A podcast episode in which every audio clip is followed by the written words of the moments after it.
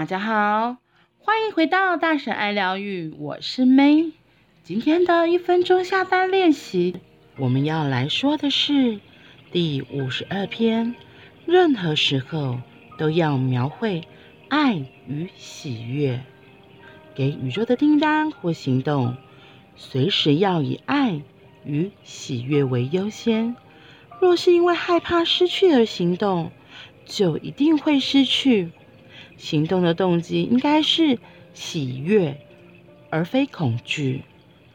要是老了没有钱该怎么办？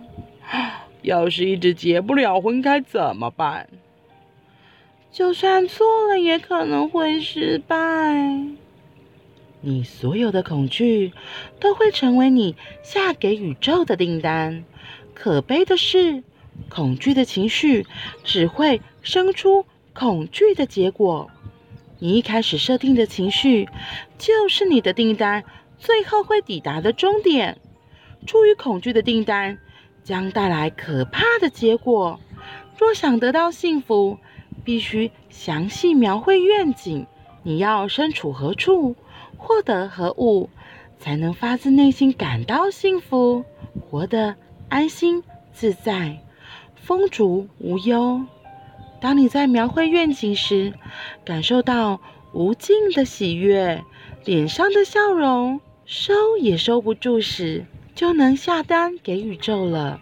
你所发出的订单，若是出自爱，就一定会增强爱的能量，以爱的形式回归到你身上。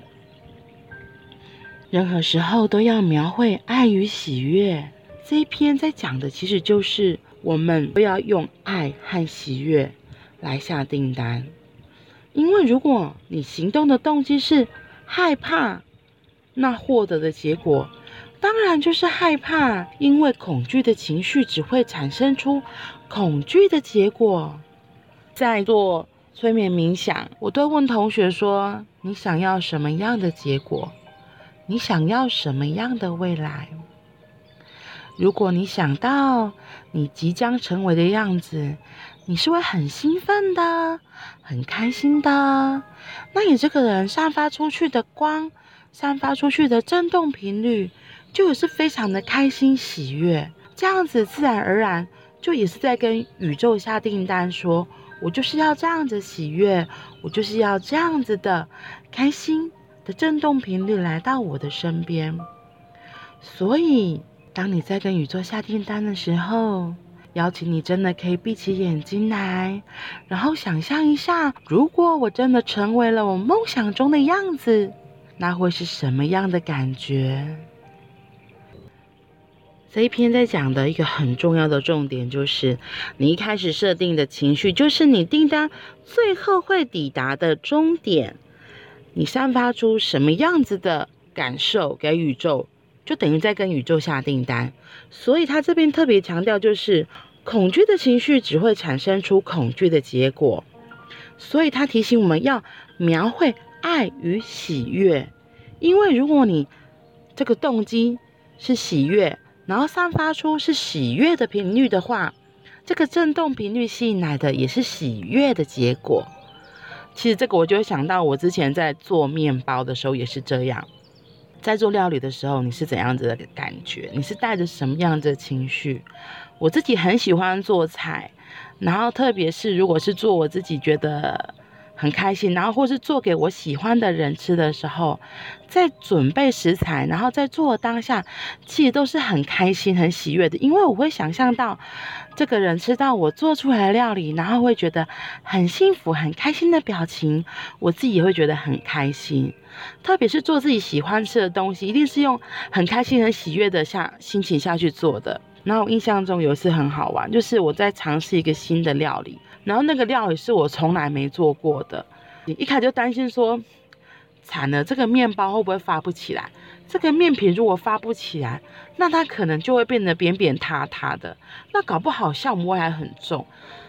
那个面包，你猜后来怎么样？其实真的就如我所愿呐、它的面皮真的就没有发起来，它就发一点点，然后真的就是 酵母味很重，那真的是我一个很挫败的经验。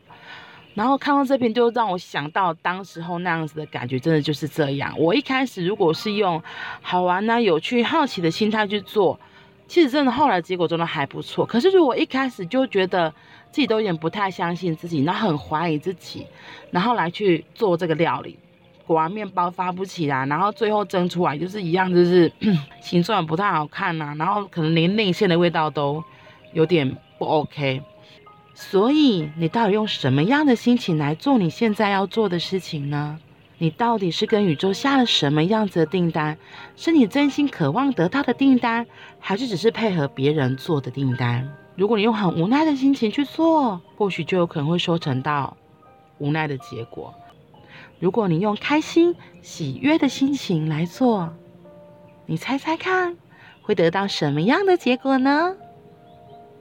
好啦。祝福大家都能够有开心喜悦的结果，能够收成。那我们今天就到这里喽，我们明天见，拜拜。记得，如果你散发出的是爱，就一定会加强爱的能量，以爱的形式回归到你的身上。